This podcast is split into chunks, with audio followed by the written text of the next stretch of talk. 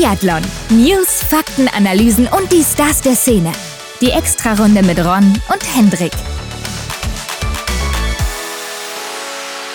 Herzlich willkommen zu einer neuen Extra-Runde. Hendrik, wir sind zurück wie gewohnt am Montag. Auch wenn es Jo. ein besonderer Montag ist, denn es ist ja Ostermontag. Wusstest du das? Richtig, Ostermontag, ja, ich hab's an dem kleinen Häschen gesehen, der hier vor meiner Tür stand. So ein goldener Hase mit so einem Glöckchen, ich glaube, jeder weiß, wovon ich rede. Die haben's ja gar nicht so weit. Bis zu mir hier zumindest. Stimmt, für dich ist es echt nicht weit, ne? Also da kannst du sogar noch zu Fuß hingehen. Genau. Aber das ist natürlich auch eine Traumüberraschung. Aber ich glaube, so eine Extra-Runde am Montag ist dann doch nochmal eine Nummer besser, oder? Ja, das klingt auf jeden Fall sehr, sehr schön im Ohr und ich glaube, da kann man wirklich schön in diesen Ostermontag starten. Ja, sehe ich genauso. Also, was auch immer ihr heute macht, äh, beim Osterhasen essen, Eier essen, Eier suchen, whatever. Viel Spaß mit der neuen Extra-Runde, wo wir einen Gast dabei haben, der ja schon mal bei uns war, schon zweimal, um genauer zu sein. Mhm. Damals aber noch nicht so erfolgreich wie jetzt. Es ist Niklas Hartwig. Oh ja, The Man in Blue, also Wahnsinn, was der für eine Saison hingelegt hat. Ich habe mich wirklich sehr auf dieses Gespräch gefreut. Er ist der Sieger der U25-Wertung. Ja, im Gesamtweltcup hat er es auf den Rang 11 geschafft. Ja, das muss man auch erstmal schaffen. Und das mit gerade mal 23 Jahren. Und die ist er auch gerade Mhm. erst geworden im März. Und er war ja schon als Junior erfolgreich. Deshalb hatten wir ihn auch damals eingeladen und mit ihm gesprochen. War Jugendweltmeister, war Junioren-Cup-Gesamtsieger damals. Ich glaube, der zweite, den es überhaupt gab. Mhm. Und jetzt hatte er seine Breakthrough-Season, kann man schon so sagen. Ne? Seinen Durchbruch Ja. so geschafft. Es war auch jetzt seine erste komplette Saison mit 22 Einzelrennen und dann kamen natürlich noch die ganzen Staffeln dazu. Und er stand ein paar Mal auf dem Podest und hat echt viel erreicht, hat einen riesigen Sprung gemacht im letzten Sommer. Mhm. Und da wollten wir einfach nochmal ein kleines Update von ihm haben und auch mal von ihm wissen, wie das denn jetzt auch mental für ihn war, so viele Rennen zu laufen, wo man das vorher nicht so gewohnt war. Und es ging ja auch tatsächlich, ich glaube, mit einem großen Druck einher. Ne? Denn Niklas ist jetzt dann zu einem, ja, oder eigentlich der gefragteste Athlet in der Schweiz äh, im Männerteam. Äh, muss man schon ganz klar so sagen, nach seinen Erfolgen in diesem Winter. Er hat es ja auch spannend gemacht mit der U25-Wertung. Die war ja schon fast außer Sichtweite. Ähm, gegen Tommaso Giacomel hat er sich ja im Endeffekt durchgesetzt, hat uns für ordentlich Spannung gesorgt. Aber wir haben ihn mal gefragt, wie hat er denn überhaupt diesen Kampf erlebt um diese Wertung? Ja, und welche Rolle spielt auch Johannes Tingesbö bei seinen Erfolgen? Denn man konnte Mhm. es sehen beim Zieleinlauf, beim Massenstart, dem Finalen. Da haben die sich umarmt und äh, Oh ja. läuft da irgendwas zwischen den beiden. Aber nein, wie waren denn diese zwei Jahre auch vor diesem Winter für ihn, wo es dann nicht so besonders lief, weil er eben noch sehr jung war? Und ich glaube, gerade in so einer Phase, wenn man aus einer erfolgreichen Juniorenzeit kommt und dann den Anschluss im Weltcup sucht, wo das Level doch nochmal deutlich Mhm. höher ist, was macht das mit einem? Ne? Überlegt man sich dann auch schon mal, ja, aufzuhören? Schaffe ich es überhaupt mal dahin, wo die alle sind? Kann ich überhaupt so schnell werden wie die? Weil die Lücke ist ja schon sehr groß gewesen und jetzt hat er es irgendwie doch geschafft, das zumindest annähernd läuferig zu schließen. Natürlich ist da noch viel mehr drin und das weiß er auch. Aber was macht das auch mit der Motivation eines so jungen Sportlers? Also all das und noch vieles mehr gleich im Interview mit Niklas Hartwig. Aber kommen wir erstmal hierzu. Frisch gewachst. Herr Ron, wir haben gar nicht so viel auf der Liste hier. Ne? Drei Meldungen gibt es, beziehungsweise drei Themen wollen wir kurz ansprechen. Trotzdem werden wir wahrscheinlich ein paar Worte hier verlieren. Die erste Meldung ist, ich glaube auch schon ein bisschen her, also ähm, ist nicht mehr brandaktuell, aber ein Nachwuchstalent aus Deutschland, Luise Müller, hat jetzt den Rücktritt bekannt gegeben, schließt mit dem Kapitel Biathlon also ab. Ja, also komisch, dass das jetzt alles erst so aufploppt, weil die Meldung oder ihr Statement kam ja schon am 24. März raus. Und man muss ja sagen, das Statement war relativ knackig und ich glaube, vorher hatte sie so keiner wirklich auf dem Schirm. Ja. Und ich glaube, durch dieses knackige Statement hat sich das nachher wahrscheinlich von Mund zu Mund äh, so ein bisschen verselbstständigt und ist jetzt auch endlich in den Medien angekommen. Denn sie kritisiert ja bei ihrem Abschlussstatement den DSV ziemlich stark Mhm. auch, muss man sagen. Ne? Also, dass man mal aufwachen müsse und die breite Nachwuchsförderung und moderne Trainingsmethodik zur Priorität macht. Und sie hat auch leider Menschen kennengelernt, so schreibt sie, für die nur die sportliche Leistung zählt und nicht der Mensch und die Persönlichkeit oder Trainer, die auch ein völlig verzerrtes Bild haben von Trainingsmethoden und der Individualität von Sportlern und appelliert dann auch nochmal an alle Sportler und Sportlerinnen, dass man nicht einfach nur den Trainingsplan stumpf abarbeiten sollte, sondern auch sich eigenes Wissen aneignen sollte über den Körper, über das Training und am Ende ist man selber der wichtigste Trainer. Ja, das sind starke Worte, finde ich, von ihr. Und das klingt ja auch danach, als hätte sich da über Jahre was angestaut. Und ich habe mir auch mal ihre Ergebnisse angeschaut. Sie war ja im EBU Junior Cup doch recht erfolgreich. Ne? Also viele einstellige Platzierungen, stand auch oft auf dem Podest. Ähm, zum Sieg hat es, glaube ich, noch nicht gereicht. Mit der Staffel zwar. Ja, was heißt äh, oft auf dem Podest? Also sie hatte zwei Podeste im Junior Cup, wenn ich das richtig sehe, und äh, war mal Dritte in der Gesamtwertung jetzt. Mhm. Äh, dann hat sie letztes Jahr in Soldier Hollow bei der JWM noch Silber geholt mit der Staffel. Aber war auch dieses Jahr im IBU Cup mal unterwegs und da achte in einem Sprint in, auf der Pokeljuka, wo Hannah Kebinger gewonnen hatte.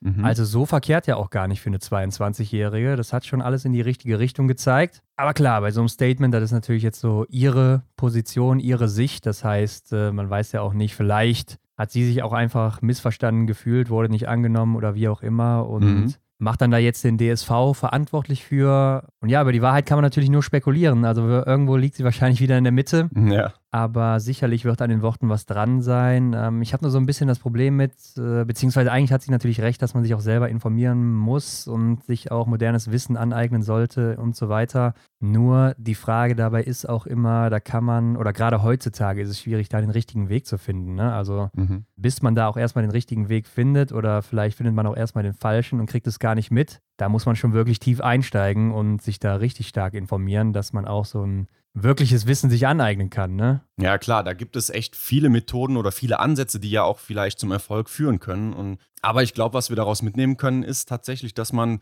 vieles auch hinterfragen sollte. Ja, das sowieso immer, aber man muss natürlich auch bedenken, als Sportler muss man vielleicht auch mal auf die Trainer hören und denen vertrauen in vielen mhm. Sachen. Und klar, wenn da Mängel sind, die offensichtlich sind, dann muss man das oder sollte man auch sicherlich ansprechen und das ändern. Äh, ich meine, in der Vergangenheit hatten wir natürlich auch noch ein paar andere Namen, wie Florian Holland, der ja auch nicht ganz zufrieden war mit der Führung des DSV und mhm, wie da mit den ja. Nachwuchssportlern und ihm zum Beispiel umgegangen ist. Und einige andere Stimmen haben das ja auch schon mal gesagt. Aber ja, von außen kann man da wenig zu sagen, finde ich. Und da muss man wohl ein bisschen tiefer dann auch reingehen. Jetzt will sie wohl Medizin studieren und hatte wohl auch ein ganz gutes Abi mit 1,0. Also ich glaube, da stehen ja alle Türen offen jetzt in der neuen Welt. Das glaube ich wohl auch mit dem Schnitt definitiv. Ja, also ich denke, der Erfolg sollte auch da dann nur eine Frage der Zeit sein.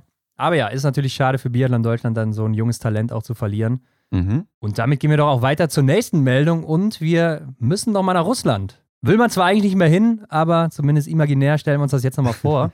ja, zieht euch warm an, denn da gab es tatsächlich nochmal ein Rennen. Ja, nicht nur ein Rennen, ne? da gibt es ja jetzt schon länger wieder diese eigene Biathlon-Liga, haben wir auch schon drüber berichtet vor der letzten mhm. Saison, dass die ja so ihr Konkurrenzprodukt zur IBU aufstellen wollen, weil die ja nicht mehr berücksichtigt werden. Und da gab es jetzt wohl eine Meisterschaft in Tumen und einen Massenstart, den sie ein bisschen abgewandelt haben. Ja, wir kennen es, Massenstart, die Männer laufen 15 Kilometer, die Frauen 12,5 Kilometer, viermal wird geschossen. Und die Russen, die haben sich gedacht, komm, wie können wir jetzt auch unsere eigenen Athleten nochmal zum Wahnsinn treiben? Lass mal die Männer noch 40 Kilometer laufen, die Frauen 30 Kilometer und dann noch achtmal schießen und das Ganze auch bei 10 Grad plus, ne? also schön im tiefen Schnee. Man kann es sich vielleicht vorstellen, mhm. als würde man am Strand entlanglaufen, wo der Sand so richtig schön tief ist, wo er bei jedem Schritt einsinkt. Da weiß man ja, das ist richtig angenehm, da kann man sich richtig verausgaben und äh, kommt gefühlt in 10 Minuten zwei Meter weit. Mhm, ich kann es mir wirklich vorstellen. ja, und dementsprechend haben sich natürlich dann auch die ganzen Athleten und Athletinnen gefühlt. Die hatten dann natürlich auch teilweise Rückenschmerzen, wenn du so lange Zeit das Gewehr auf dem Rücken hast. Und das Schießen wird natürlich auch immer schwieriger, wenn du dann mhm. irgendwann mal bei Kilometer 25, 30, 35 bist. Und ganz klar, das Laufen wird auch super hart, dann auch bei den tiefen Bedingungen. Also, die waren alle not amused darüber. Und nachher wurde man dann natürlich, wenn man das abgeschlossen hat, was wahrscheinlich schon alle geschafft haben oder mhm. die meisten zumindest, als russisches Biathlon-Monster oder als Helden bezeichnet. Okay, okay. Also das war dann der Titel, Boah. den man sich verdienen konnte für dieses tolle Rennen. Ja, da muss man wohl dabei gewesen sein. Also ja. ich frage mich gerade, wer auf so einen Quatsch kommt. ja, frage ich mich auch, aber gut. Wenn man dann wieder Russland liest, dann ist. Äh, ja, erklärt das doch schon einiges. Ja, das sehe ich auch so. Und spricht ja auch eigentlich, wenn man das jetzt mal so objektiv betrachtet, komplett gegen den Trend der kürzeren Aufmerksamkeitsspanne und mehr Action und so. Mhm. Hier gehen sie eher auf lang und hart und anstrengend. Und ja, dass man sich da möglichst hart verausgabt, aber das ist ja eigentlich genau das, was man heute gar nicht mehr sehen will, sondern eher kurz, schnell, knackig, Action, Action, mhm. Action immer weiter, ne, wie man das eben jetzt durch Social Media auch häufig gewöhnt ist. Ich kann mir aber auch vorstellen, dass das das letzte Mal war, weil auch schon viele gesagt haben, dass es für sie auch schon das letzte Mal war, die jetzt da mitgemacht haben. Denn das wollen sie sich nicht nochmal antun. Ja, ich glaube, äh, das kann man gut nachvollziehen, auch wenn man es nicht wirklich mitverfolgt hat. Ron, du hast aber Social Media angesprochen und auf Instagram, da ist uns was begegnet, nämlich ein neues Logo von Ski Austria. Also das ist ja das Pendant zum DSV. Ja, der österreichische Skiverband. Ganz genau. Und die haben jetzt für ja so ziemlich jede Sportart ähm, neue Logos. Ja, und auch natürlich für den Verband. Also irgendwie, also ja, ich weiß gar nicht, wo man anfangen soll, ne? Ich habe auf jeden Fall mal so ein bisschen rumgelesen und äh, ich äh, teile da die Meinung vieler Leute, dass das Logo, also es, ja, was soll man da sagen, es ist grauenhaft, oder? Ja, es ist sehr, sehr wild. Also das komplette Logo, das ähm, vom Skiverband, das ist ja irgendwie nur das zusammengewürfelte, die Summation der vielen Einzelnen und äh, ja, wer sich, also ja, du merkst es, ich weiß gar nicht, was ich dazu sagen soll, weil das so an den Haaren herbeigezogen ist irgendwie. Also es hat wenig Sinn für, für mich aus meiner Perspektive hier. Ja, also das Netz ist sich da auch einig, dass ein Kindergarten das besser hinbekommen hätte, zum Beispiel. so lauten da die Stimmen oder dass man dafür jetzt nicht unbedingt eine Agentur hätte beauftragen müssen. Mhm. Und ich finde, es wirkt auch sehr amateurhaft. Also jetzt nicht einfach nur von der Idee her, sondern auch von der Umsetzung merkt man irgendwie, ja, das ist nicht ganz sauber und sowas alles. Wenn man sich damit auch so ein bisschen beschäftigt, kriegt man da so ein bisschen ein Auge für oder auch die Animationen und so, die sind echt nicht so rund, muss man sagen. Ja. Ich weiß nicht, ob die hier gespart haben oder ob die sich da irgendwie von den falschen Leuten haben einlullen lassen. Keine Ahnung, aber du hast es schon gesagt, jede Sportart, die hat jetzt so ihr eigenes Symbol und alles besteht ja eigentlich nur aus einem rechteckigen Strich oder zwei, drei, vier Strichen, die dann irgendwie angeordnet sind. Mhm. Und das Gesamtlogo sind dann einfach alle diese kleinen Logos zusammengewürfelt in der Mitte. Ja, und äh, Ski Alpin ist dann zum Beispiel diese Tore, die man da kennt. Ne? Also so ein Strich, der links ist, ein Strich, der rechts ist, dann beide so ein bisschen angeschrägt Richtung Mitte. Und dann hast du ein bisschen weiter oben halt eben noch einen äh, horizontalen Strich und dann sieht das aus wie so ein Tor. Oder beim Skispringen kann man sich das auch ganz gut vorstellen. Sieht so ein bisschen aus wie ein V, ne? Ganz klar, die, Mhm. die Skispringer, die dann eben springen, die ja mit den Skiern dann dieses V machen. Äh, beim Langlauf ist es einfach eine horizontale gerade Linie. Wahrscheinlich, weil man da gerade läuft oder so oder einfach Ja. nur läuft, ja. Und beim Biathlon ist es ein Kreuz, ja. Ich weiß nicht, vielleicht soll es dieses ähm, vom Diopter sein, dieses Kreuz. Obwohl es da ja auch gar keins so wirklich gibt, muss man sagen. Ich habe auch direkt an so ein klassisches Fadenkreuz gedacht. Das ist ja auch sehr mathematisch, finde ich zumindest. So einfach ein Plus irgendwie. Ein Ja. Kreuz, wie man es auch nennen möchte. Also es ist sehr. Aber sehr vielleicht stumpf. hatte sich der Designer ja auch dabei gedacht, dass das Plus auch sein soll. Äh, Skifahren plus Schießen, Oh, weißt ja. du? Also ganz weit gedacht. Das kann natürlich Ja, da auch war sein. vielleicht äh, tatsächlich was äh, hinter, ja, hinter dieser Idee. Ja, also die Offiziellen da beim österreichischen Skiverband, die sagen, dass das alte Logo wohl nicht mehr so Social Media gerecht war für die heutige Zeit Mhm. und das nicht mehr an dieses Format gepasst hat und die jetzt deshalb ein neues wollten. Das neue würde da viel besser passen, aber wie gesagt, ich finde es äh, wirklich schrecklich. Und ich weiß nicht, da sollte man vielleicht nochmal drüber nachdenken, wird wahrscheinlich nicht gemacht, aber ja, könnt ihr euch ja selber mal angucken und eure eigene Meinung bilden. Seht ihr auf allen Social Media Kanälen vom österreichischen Skiverband und den einzelnen Unterkategorien oder eben auf der Webseite. Und ja, mir bleibt es echt ein Rätsel, was man sich dabei gedacht hat. Aber damit, Hendrik, sind wir auch schon durch mit den Meldungen der Woche. Ja, dann gehen wir jetzt von Österreich rüber in die Schweiz, würde ich sagen. Und hier gab es auch noch eine kleine Kuriosität bei Niklas Hartwig, denn Ja. Wir haben ja das erste Mal live mitbekommen, Mhm. wie er vom Dopingkontrolleur besucht wurde zwischendurch. Ja, da klingelt es plötzlich an der Tür und Niklas musste wirklich aufstehen und sagen, Jungs, ich muss da gerade mal ran, weil das könnte tatsächlich jemand sein, der mich kontrollieren kommt. Und so war es dann auch. Ja, also auch, Verrückt. auch eine Premiere für uns haben wir so noch nicht mitbekommen. Ähm, Das kann ja eben jederzeit passieren. Ne? Einfach Mhm. unangekündigt kommen die dann eben vorbei. Ja, und so war es auch hier. Hat sich dann die ganze Zeit daneben gesetzt und zugehört oder am Handy rumgespielt, keine Ahnung. Aber wir haben das dann noch durchgezogen, denn es war ja auch ziemlich am Anfang noch vom Interview. Ja, fand ich auch kurios, dass er das dann tatsächlich so mit uns durchgezogen hat. Ähm, natürlich auch super für uns, ne? aber dass auch der Kontrolleur so viel Zeit hat, ja, das dann auch einfach abzuwarten. Ja, also vielleicht werden die auch noch Stunde bezahlt, ne? Und dann hat sich das für den auch noch gelohnt. Wie dem auch sei, viel Spaß jetzt mit dem Interview mit Niklas Hartwig. Ab geht's. Auf die Runde. Heute bei uns zu Gast Niklas Hartwig. Hallo Niklas, willkommen zurück. Das, das ist eine schöne Einblende. Dankeschön. Niklas, die Saison ist ja jetzt eigentlich schon wieder ein bisschen vorbei. Für dich sollte sie noch ein bisschen länger gehen, ne? Du warst in Schweden bei der Militär-WM und solltest da eigentlich starten, aber du warst wieder krank. Ja. Was war ja, los? es, war, es, war ein bisschen eine, es war ein bisschen eine blöde Woche, ja, auf jeden Fall. Es war, ein, es war eine ewige Reise da hoch erstmal und es war die fünfte Wettkampfwoche eigentlich am Stück. Wir hatten ja drei Wochen Weltcup noch und dann noch eine Woche Schweizer Meisterschaft Stimmt, ja. und hat es geregnet und ähm, das war schon alles ziemlich anstrengend für den Körper. Genau, und dann, dann sind wir eigentlich den ganzen Tag hochgereist nach Nordschweden, Boden war das. Mhm. Und ja, und dann hat's mich genommen, dann war ich irgendwie schon am ersten Tag krank und dann habe ich eine Woche lang in der Kaserne die Decke angeguckt. ja, hat kein Laptop dabei, sonst hätte ich schon mal ein bisschen was vorholen können hier, was man halt so nach der Saison noch so ein bisschen machen muss als Athlet. Ähm, also hatte ich nichts dabei, dann es war echt eine ganz, ganz langweilige Woche. Aber ich habe es überlebt, ich bin wieder daheim, ja. Kann ich mir gut vorstellen. Dann war wahrscheinlich dein Smartphone der beste Freund in dem Moment oder wie muss man sich das vorstellen? Ja, doch schon so ungefähr. Also Ja. ich glaube, ich habe das Handy zwei oder dreimal am Tag geladen. Boah. Also weil, ja, das war, ja, das war ein bisschen eine traurige Woche. Ich habe da echt, ich musste noch ein Datenpaket kaufen und so und äh, ja, genau. ja, aber da kann man ja auch wirklich nichts machen, oder? Nee, wirklich nicht. Also außer vielleicht zwei, dreimal noch ein bisschen spazieren gehen in der Kaserne. Man, Ja. man hätte schon raus können, aber ähm, ich hatte dann echt, also die Motivation hat mich dann auch ein bisschen verlassen die Woche und äh, das ging dann schon. Aber für den letzten Abend war ich dann wieder fit ein bisschen und äh, dann, dann konnten wir immerhin noch einen schönen Saisonabschluss feiern mit allen zusammen dort und äh, naja, da war es nicht komplett vergebens die Woche, ja. Okay, okay. Okay. Na gut, Niklas, du warst schon zweimal bei uns. Das letzte Mal ist aber auch schon fast wieder zwei Jahre her. Seitdem ist ja echt viel passiert, muss man sagen. Und da wusste ja auch noch niemand und du selber auch nicht, ob du es überhaupt zu den Olympischen Spielen nach Peking schaffen wirst. Aber das hast du ja geschafft und du hast damals noch gesagt, was Olympische Spiele bedeuten, das werde ich erst begreifen, wenn ich da hingehen kann. Also, hast du es jetzt begriffen, Niklas? Ja, doch, auf jeden Fall. Also, ähm, ja, schon eine Weile zurück, ne, wo wir gesprochen ja. haben, wo Mhm. ich hier zu Gast war. Genau damals war der Weg wahrscheinlich noch nicht so absehbar. Ob's, äh, es sind ja schon immer viele Faktoren, ob es dann,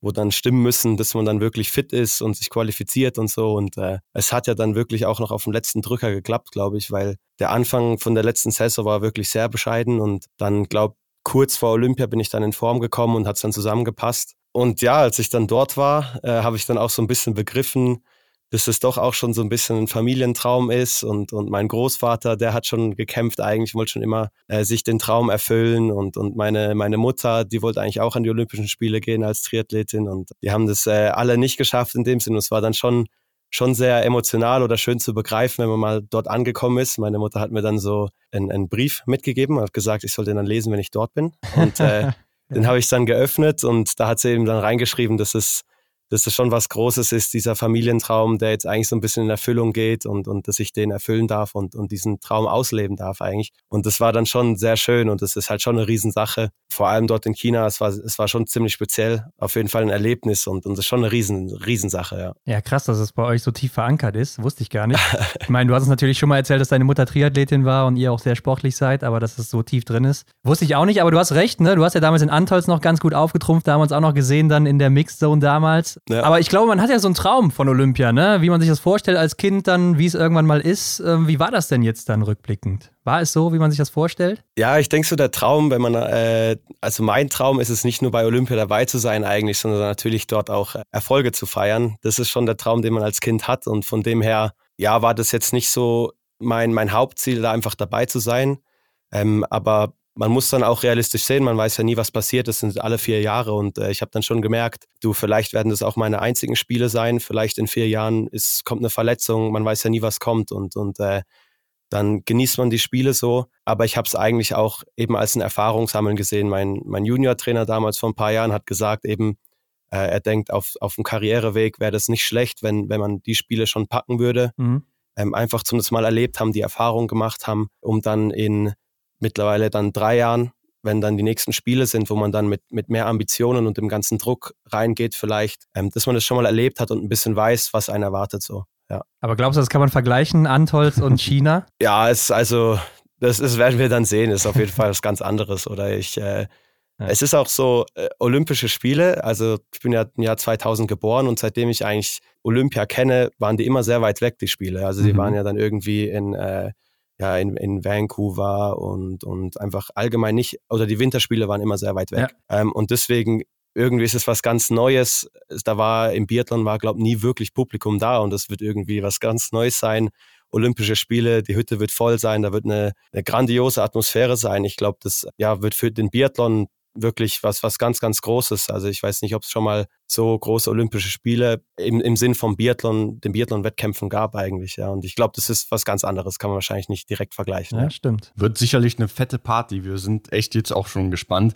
Aber mit dem ganzen Background bist du ja dann wahrscheinlich hochmotiviert auch in die letzte Vorbereitung gestartet, eben auf den letzten Winter. Und äh, für dich ging es auch nach Rupolding zur Sommer-WM und da hast du ja dann direkt Bronze im Sprint geholt. Äh, war das für dich vielleicht schon so ein erster Indikator dafür, dass einfach im Training ein Sprung passiert ist? Ja, Sommer, Sommer ist immer sehr schwierig, weil normalerweise dachte ich eigentlich, auf Rollski bin ich echt schlecht und, mhm. und äh, irgendwie war ich wirklich selber völlig überrascht. Ich habe im Training schon gemerkt, dass im Vergleich zu den anderen Trainingskameraden, dass ich mich vielleicht ein bisschen besser entwickelt habe im Sommer. Aber das heißt ja oft auch nichts oder man weiß es dann auch nicht. Und dann, äh, eben, wir haben da auch sehr viel trainiert eigentlich zu diesen Sommerweltmeisterschaften. Also ich weiß noch vor den Wettkämpfen am Tag vorher, jetzt sind wir teilweise eineinhalb, ein, dreiviertel Stunden joggen gegangen und am Morgen bin ich noch klassisch laufen gegangen vor dem Wettkampf am Nachmittag und so. Also es war eigentlich eher ein Trainingslager. Und da haben wir eigentlich nicht damit gerechnet, dass wir da wirklich in guter Form auflaufen. Und ja, ich war dann überrascht, eben Rollski, dass das funktioniert irgendwie und, und trotz dem ganzen Training die Form gut ist und, und man performen kann im Wettkampf. Und ja, es war eine, es war eine echt eine überraschende Woche schon mal, aber nichtsdestotrotz, also da muss man ganz ruhig bleiben, weil am Ende, ja, Sommerbiathlon und Winterbiathlon, das sind zwei verschiedene Sachen in dem Sinn. Da muss man locker bleiben und nicht irgendwie äh, hochmütig dann das Gefühl haben, dass man jetzt im Winter auch was abräumt in dem Sinn. Äh, und von dem her haben wir das alle ja, mit Vorsicht genossen, die, mhm. die Leistungen an den Sommerweltmeisterschaften mhm. und sind da ruhig geblieben und haben schön weiter trainiert. Ja. Ganz, ganz locker, ja.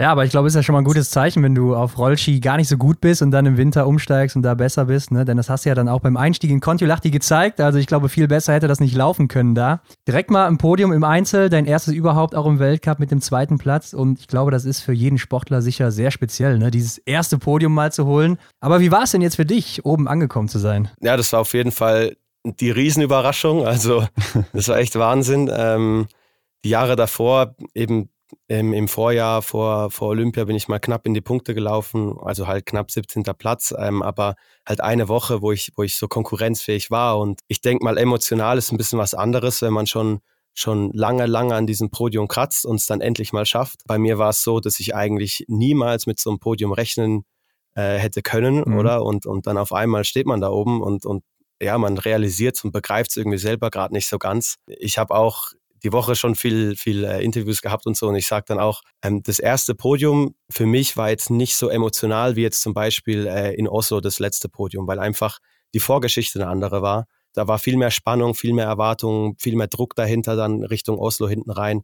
Und wenn du dann da aufs Podium stehst und, und den ganzen Druck und alles abfällt, das ist dann viel emotionaler in dem Moment. In Kontiolach, das war eine Riesenüberraschung mhm. und äh, irgendwie war es nicht greifbar in dem Moment. Das war ganz komisch und man, man realisiert es nicht so ganz, weil irgendwie man läuft die Jahre vorher halt, probiert man irgendwie Fuß zu fassen und, und äh, über den Wettkampf hinweg habe ich gemerkt, der ist gut, das funktioniert ganz gut, aber dass es dann wirklich für ein Podium reicht, war schon, war schon Wahnsinn, ja. Ja, kann ich mir gut vorstellen. Aber ich glaube, so ein Rennen ist wahrscheinlich auch ganz gut für den weiteren Saisonverlauf, oder? Wie hat dir dieses Ergebnis denn geholfen für den weiteren Verlauf? Ja, es war auf jeden Fall gut. Also ich habe ich hab gemerkt, also natürlich ist es erstmal ein Einzel. In einem Einzel, ja, da kann man mit viermal, viermal null schießen, ist man direkt mal gut dabei, oder in dem Sinn. Man mhm. muss, für ein Podium muss man dann trotzdem eine anständige Laufleistung bringen, oder? Es ist jetzt nicht so, dass man automatisch auf dem Podium ist mit 4x0, aber ähm, genau, es war, es war sehr gut und da habe ich äh, einfach wirklich ein gutes Selbstvertrauen dadurch bekommen. Ich habe gemerkt, oh, Laufen war cool, äh, Schießen hat echt gut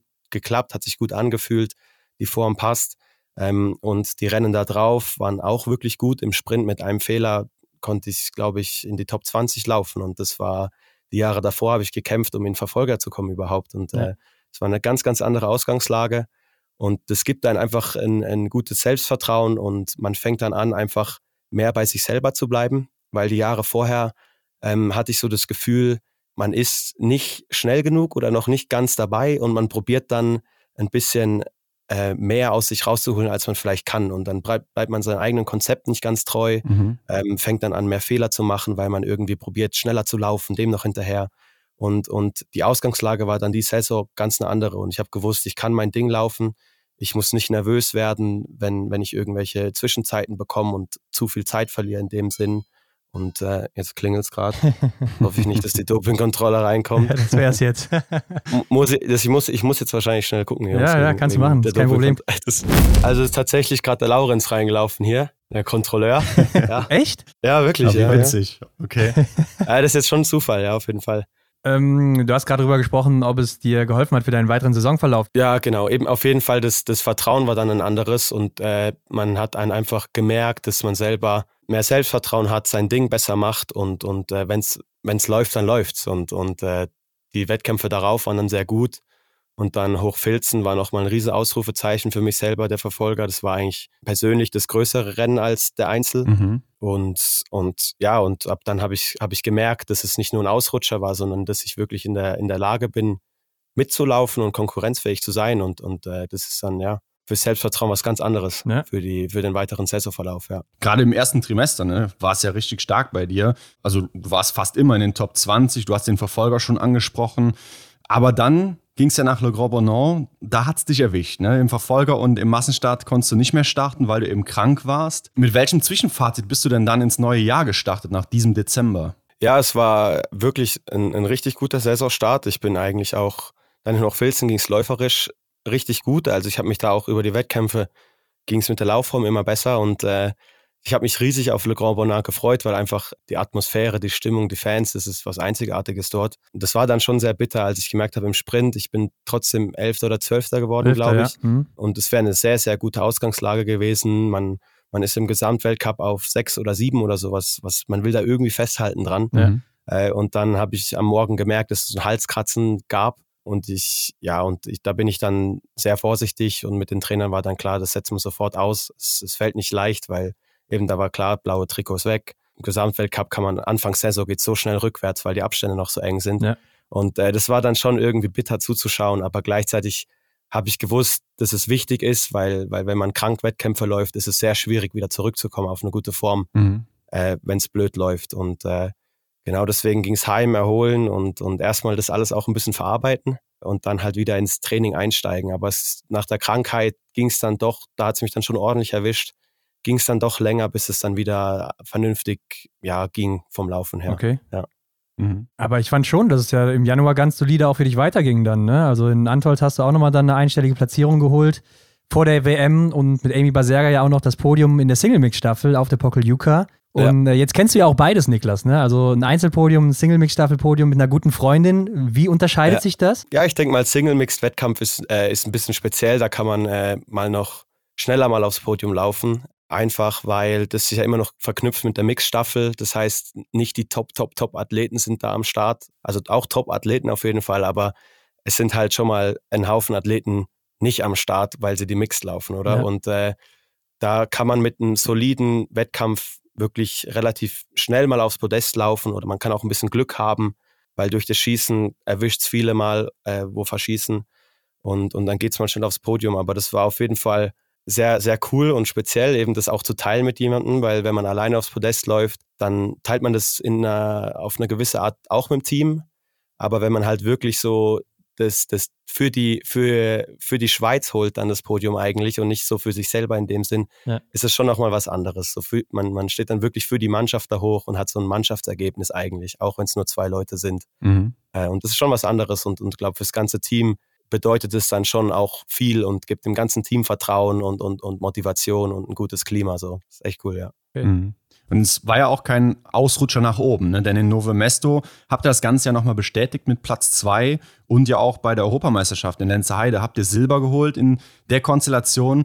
Niklas, wann werden wir denn jetzt hier den ersten Sieg von euch sehen? Ja, das ist eine gute Frage. Also mal schauen, äh, wann, wann, der erste Sieg kommt. Ich, ich denke, aufs Podest laufen ist, ist äh, schon enorm schwierig. Ähm, zu gewinnen ist nochmal was ganz anderes. Es ist schon nochmal eine ganz andere Nummer. Ja, unter Umständen, denke ich, waren wir gar nicht so, so weit davon entfernt. Äh, mit ein bisschen vielleicht zusätzlichem Wettkampfglück nochmal, hätte es auch schon klappen können mhm. so. Aber ich glaube auch, wir sind äh, noch leistungsmäßig noch nicht direkt in der Lage, aus eigener Kraft jetzt wirklich äh, in den, auf den, ja, auf ganz oben auf dem Podest zu stehen. Mhm. Da müssen wir im Moment schon noch, noch mal ein bisschen Wettkampfglück haben in dem Sinn. Aber ich glaube, wenn wir uns gut weiterentwickeln, dann äh, könnte es ja vielleicht bald mal möglich sein. Mhm. Eins nach dem anderen. Ne? Ja, aber es ist ja doch dann schon so das Rennformat, wo man doch mit dem Gedanken einsteigen könnte, ja, wir sind hier heute die Favoriten oder wir gehören zumindest zu dem äh, engen Kreis, der aufs Podium laufen kann und ihr könnt vielleicht auch den Sieg angreifen, oder? Also solche Gedanken, die könnten sich doch auch breit machen bei euch. Ja, auf jeden Fall. Ich denke, äh, auch wenn wir jetzt vielleicht in, in der Single Mixed äh, zum Favoritenkreis dazugehören, Single Mixed passiert so viel, es ist so ein hektischer mhm, Wettkampf, mhm, es ja. gibt Stürze, es gibt Stockbrüche, es gibt so viel, wo schief laufen kann. Äh, das heißt, so wirklich rechnen damit kann man nie. Und dann kann man eigentlich immer auch ein bisschen so mit dem Mindset reingehen, man hat nicht viel zu verlieren ähm, und halt einfach ja auch im, im, im Schießen mal riskieren, zum Beispiel Novemesto das letzte Schießen, es war eine recht große Gruppe, da habe ich mir dann auch einfach gedacht, fuck it, fange ich einfach an zu drücken und, und, und, und schieß einfach drauf los und das hat dann funktioniert und ich glaube, das, da muss man in der Lage sein oder halt auch bereit sein, mal so ein Risiko zu gehen in so einer Single-Mix-Staffel, weil genau, das, die, die Abstände sind teilweise sehr eng und, und da muss man das dann manchmal auch gehen. Ja. Hat nichts zu verlieren, ja. Ja, also ich glaube, in der Zukunft, das könnte echt gut werden mit euch beiden da. Und ich glaube, das könnte mhm. auch echt mal für eine gute Platzierung bei einer WM oder sowas reichen, wenn nicht sogar für den Sieg. Aber dann stand ja erstmal die WM in Oberhof für dich an, ne? Und nach dem Saisonverlauf ja. muss man ja sagen, mit den guten Ergebnissen, kann man sich sicher was ausrechnen, ne? Welche Ziele hattest du dann von den Weltmeisterschaften und von dir? Ähm, ja, auf jeden Fall. Weltmeisterschaften ist immer noch mal was anderes. Also es gibt ja auch keine Weltcup-Punkte mehr. In dem Sinn, äh, ja habe ich auch schon vor der WM damit gerechnet, dass der eine oder andere Athlet auch mal ein bisschen mehr Risiko geht, weil es geht halt einfach um die Top-Top-Platzierungen vorne. Alles andere ist eigentlich egal. Mir war das relativ wichtig, da auch äh, eigentlich in die Top 10 zu laufen oder eine Flower zu holen. Flower war eigentlich wirklich das Ziel, weil ich habe gewusst, ich bin in der Lage, das zu schaffen und ich habe es jetzt ein paar Mal gezeigt, aber ich würde es gerne an einem Großanlass bestätigen, weil äh, niemand will der Athlet sein, wo das ganze Jahr performt und dann, sobald es irgendwie auf die große Bühne geht, an den Großanlass, dann einfach nicht zu gebrauchen ist. Und deswegen, als es dann im Einzel geklappt hat mit, mit dem Top-Resultat, war das dann schon, schon sehr schön und eben das Ziel zu bestätigen. Und äh, es, es war so ein paar Ups und Downs, was eben vielleicht auch ein bisschen mit dem Risiko verbunden war. Manchmal hat es geklappt, manchmal dann halt nicht. Aber genau so, so ist es an der WM und so sollte auch sein. Finde ich, man sollte nicht probieren, äh, auf Sicherheit zu gehen und irgendwas abzusichern, irgendwie einen, einen 15. Platz, sondern man soll auch das Risiko gehen und, und probieren, mal schnell reinstarten in den Wettkampf, wenn man, wenn man relativ viel Rückstand hat und einfach wirklich das probieren, weil man hat ja in dem Sinn nichts zu verlieren, wenn man weiter hinten ist, weil es geht nur um die Top-Platzierungen, ja. Ja, stimmt. Äh, Arne Pfeiffer, der hat mal bei uns gesagt, dass im Einzel natürlich immer jeder dann auf die Medaille hofft, weil du, wie du eben schon ja. gesagt hast, ne, mit 20 Treffern bist du ganz gut dabei ja. meistens und kannst aufs Podest laufen. Wie war das bei dir? Ähm, hast du da vorab auch auf eine Medaille geschielt als guter Schütze? Ja, also ich habe ich hab gewusst eigentlich, dass, dass ich in der, in der Lage bin, eine Medaille zu holen, wenn es wirklich perfekt läuft. Äh, in, in Hochfilzen, äh, in, in Ruppolding wäre sogar mit 4x0 der Sieg möglich gewesen. So. Ja. Ähm, da war es Laufen richtig gut.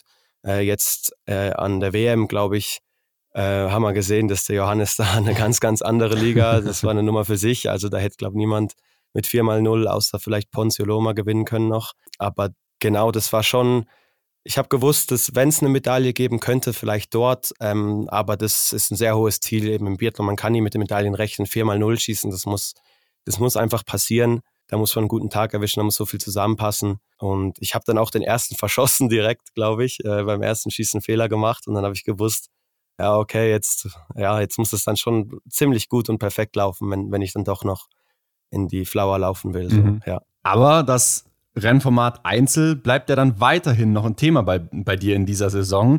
Denn ähm, es sollte so sein, dass du im Weltcup die Chance auf den Sieg in der Einzelwertung hast. Du und Wettle Christiansen, ihr hattet ja die besten Karten vor dem letzten Einzel in Östersund. Ähm, wie bist ja. denn du an dieses Rennen herangegangen? Ja, eigentlich relativ entspannt. Also ich habe gewusst, äh, es, es geht um eine Kugel in dem Sinn, aber eben ich, äh, ich bin sehr jung in dem Sinn. Ich habe da absolut keinen Druck gehabt. 22 Jahre alt dort. Mhm. So, ja, ich, ich habe mir auch gedacht, wenn es gut läuft, dann habe ich, äh, ich habe noch ein paar Jahre zum, zum mir dann diese Kugel noch holen und mit dem Traum äh, eigentlich verwirklichen. Aber es waren auch sehr, sehr gute Chancen. Die, die ganzen Top-Favoriten waren nicht da. Mhm, ja. ähm, also ich habe dann schon gewusst, so an der WM, mit, mit einem Rennen wie an der WM, was eigentlich sehr solide war. Es war jetzt kein, kein riesen, riesen Rennen, aber es war eigentlich sehr solide wenn, die, wenn man die, die Top-Favoriten wegnimmt, wäre sogar ein Podest drin gewesen. Und ich habe gewusst, man muss jetzt keine Monster-Monster-Leistung bringen da diese Woche, um eigentlich an dieses Podest zu kommen, weil einfach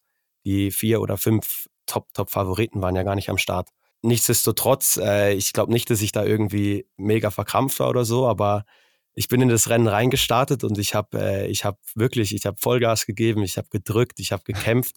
Äh, also wenn ich ganz alleine auf der Runde gewesen wäre, dann hätte ich, hätte ich wahrscheinlich das Gefühl gehabt, ich bin echt stark unterwegs. Aber es sind mir einfach alle um die Ohren gelaufen. Es war richtig ekelhaft. Ich habe das von Runde eins an gemerkt, dass die Trainer mir irgendwie die Zwischenzeiten nicht richtig sagen wollen, weil einfach ich habe gemerkt, dass andere Athleten, wo normalerweise überhaupt kein Problem sind zum Hinterherlaufen oder, oder sogar vorbeilaufen, die, die sind mir einfach vorbei und ich habe mich richtig chancenlos gefühlt. Und ich, ich weiß bis heute nicht wirklich, an was es gelegen hat. Es könnte sein, dass der Ski nicht, der Ski war auf jeden Fall nicht der allerbeste, mhm. aber so schlecht konnte auch nicht gewesen sein. Also ich glaube, vielleicht einfach einen schlechten Tag, nicht das beste Material und, und das reicht dann mal oft zum, zum sehr dumm dastehen. Weil am Schießstand hätte es eigentlich wieder relativ gut geklappt. Ja, eben, ähm, ja.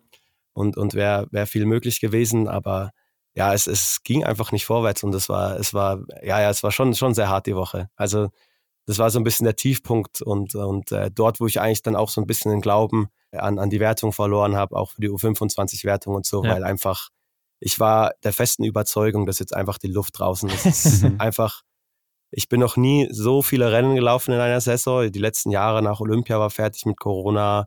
Ähm, davor bin ich dann wieder in IBU Cup und ein bisschen und dann war ich zu Hause und dann und sowieso, ich bin noch nie Massenstarts gelaufen, alle und dann die Verfolger und alles und jede Staffel und dann an der EM noch. Es war so ein Riesenpensum dieses Jahr und, und äh, genau da habe ich gedacht, das ist ja eigentlich völlig normal, dass einem da als, als junger Athlet dann auch mal die Energie ausgeht und ich hab, war das ganze Jahr eigentlich gut, in guter Form und dann habe ich das eigentlich auch so akzeptiert und gedacht, naja, wie auch immer, jetzt gucke ich einfach, dass ich Oslo noch irgendwie überlebe, so, genau. Aber es war, es war schon eine harte Woche auf jeden Fall. Aber in Östersund hast du dich körperlich also noch ganz gut gefühlt auch eigentlich. Ja, so eigentlich, eben, wenn, wenn ich, äh, wenn ich niemanden anders auf der Strecke gesehen hätte, hätte ich das ja. Gefühl gehabt, ich gebe eigentlich alles und äh, ich bin am Pushen und es war nicht so, dass ich irgendwie keinen Fuß mehr von den anderen setzen konnte, sondern ich habe, ich bin gelaufen, ich habe gedrückt, gefühlt mehr wie sonst sogar, weil aber ähm, ja, es war halt nicht schneller, also war ich anscheinend doch nicht wirklich doch nicht wirklich in Form so, ja. Die ja. Kraft kam nicht an im Schnee. Ja, verrückt, ja. Ne? aber ich meine, so sah es auch wirklich aus von außen. Also ich meine, du sahst fit aus so, auch läuferig, aber irgendwie waren die Laufzeiten halt auch nicht mehr so gut, ne? Und dann ähm, ja, verlierst du, wie du schon sagst, das blaue Trikot an Tommaso Giacomel und mhm. dann am Holmkollen im Sprint 32. mit 10 Treffern und dann auch nur die 53. Laufzeit. Mhm. Und plötzlich kommt der Verfolger und die Wiederauferstehung, ne? Auf Rang 6 vorgelaufen hier beste isolierte Tageszeit und die elfte Laufzeit. Also woher kam ja. auf einmal wieder die Energie? Ja, es war dann so, nach, nach Östersund war ich dann schon sehr verunsichert, oder? Ich, ich war mir nicht sicher, es kann ja nicht sein, nach Novemesto ging es gut, auf einmal ja. innerhalb von drei, vier Tagen einfach kann ja nicht die Form einfach so weg sein. Das war ganz komisch und dann habe ich mich schon auch nicht sehr gut gefühlt und so und dann in Oslo äh, hatte ich dann die Möglichkeit, einen kleinen Blutcheck machen zu gehen am Olympiastützpunkt, da in der Nähe vom Holmenkollen irgendwo. Ja. Und da war dann aber eigentlich alles in Ordnung mit dem Blutbild. Und dann, äh, genau, habe ich eigentlich akzeptiert, okay, ich bin wahrscheinlich einfach am Arsch. Das, äh, keine Energie mehr. Ja. Und dann habe ich mehr oder weniger eigentlich Montag, Dienstag, Mittwoch mehr oder weniger frei gemacht. Fast nichts trainiert, wirklich gepennt, im Bett rumgelegen einfach. Und das ist normalerweise halt wirklich das Schlechteste, wo, wo für meinen Körper, was ich machen kann vor dem Wettkampf. Also ich brauche eigentlich viel Training, ich brauche einen ja, einen guten Ablauf, einen guten Rhythmus und dann bin ich eigentlich fit. So wie im Sommer eigentlich an der Sommerweltmeisterschaft. Ich habe viel trainiert und so und dann, dann läuft es im Normalfall, da fühle ich mich gut. Mhm. Und deswegen glaube ich, die drei Tage waren dann in, in Hinblick aufs Wochenende, hat der Trainer dann auch gesagt, ähm, er glaubt, dass jetzt der Sprint der wird sehr hart werden, weil einfach, wir haben keinen Auftakt gemacht am Tag vorher. Der Körper war einfach nicht, nicht bereit für diesen Sprint. Und das habe ich auch gemerkt. Die ersten zwei Runden gingen eigentlich ganz gut. Auf der letzten Runde bin ich dann total blau gegangen. Da ging da nichts mehr. Aber das war dann eigentlich, der Sprint war dann wie so der Auftakt fürs Wochenende eigentlich. Und ja, der Sprint war dann so, naja, nicht wirklich schön. Vor allem mit zehn Treffern will man nicht da hinten landen. Das war das schlechteste Resultat vom ganzen Jahr, obwohl ich eigentlich alles getroffen habe. Ja, und dann hat es dann aber doch wirklich funktioniert, was wir uns vorgenommen haben im Trainer. Und, und dann äh, hat dieser Sprint echt mich wieder ja, fit gemacht. Ich habe mich erholt die drei Tage vorher.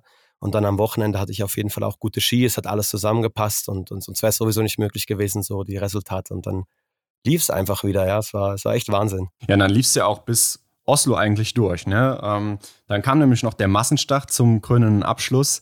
Und ja. die Chance auf die U25-Wertung, die war ja noch da, ne? Auch wenn sie sehr gering war, aber sie war da. Wie hast denn du diesen Kampf selbst vorher eingeschätzt? Ja, wie gesagt, so in, bis zum Massenstart in Östersund war ich eigentlich noch guter Dinge. Dann dachte ich, okay, vielleicht einfach einen schlechten Ski gehabt im, im Einzel. Mhm. Kann ja auch sein, weil ich habe mich nicht so blöd gefühlt. Die Staffel war dann eigentlich auch in Ordnung. Dann dachte ich, okay, alles klar. Mhm. Jetzt im Massenstart, das geht schon wieder.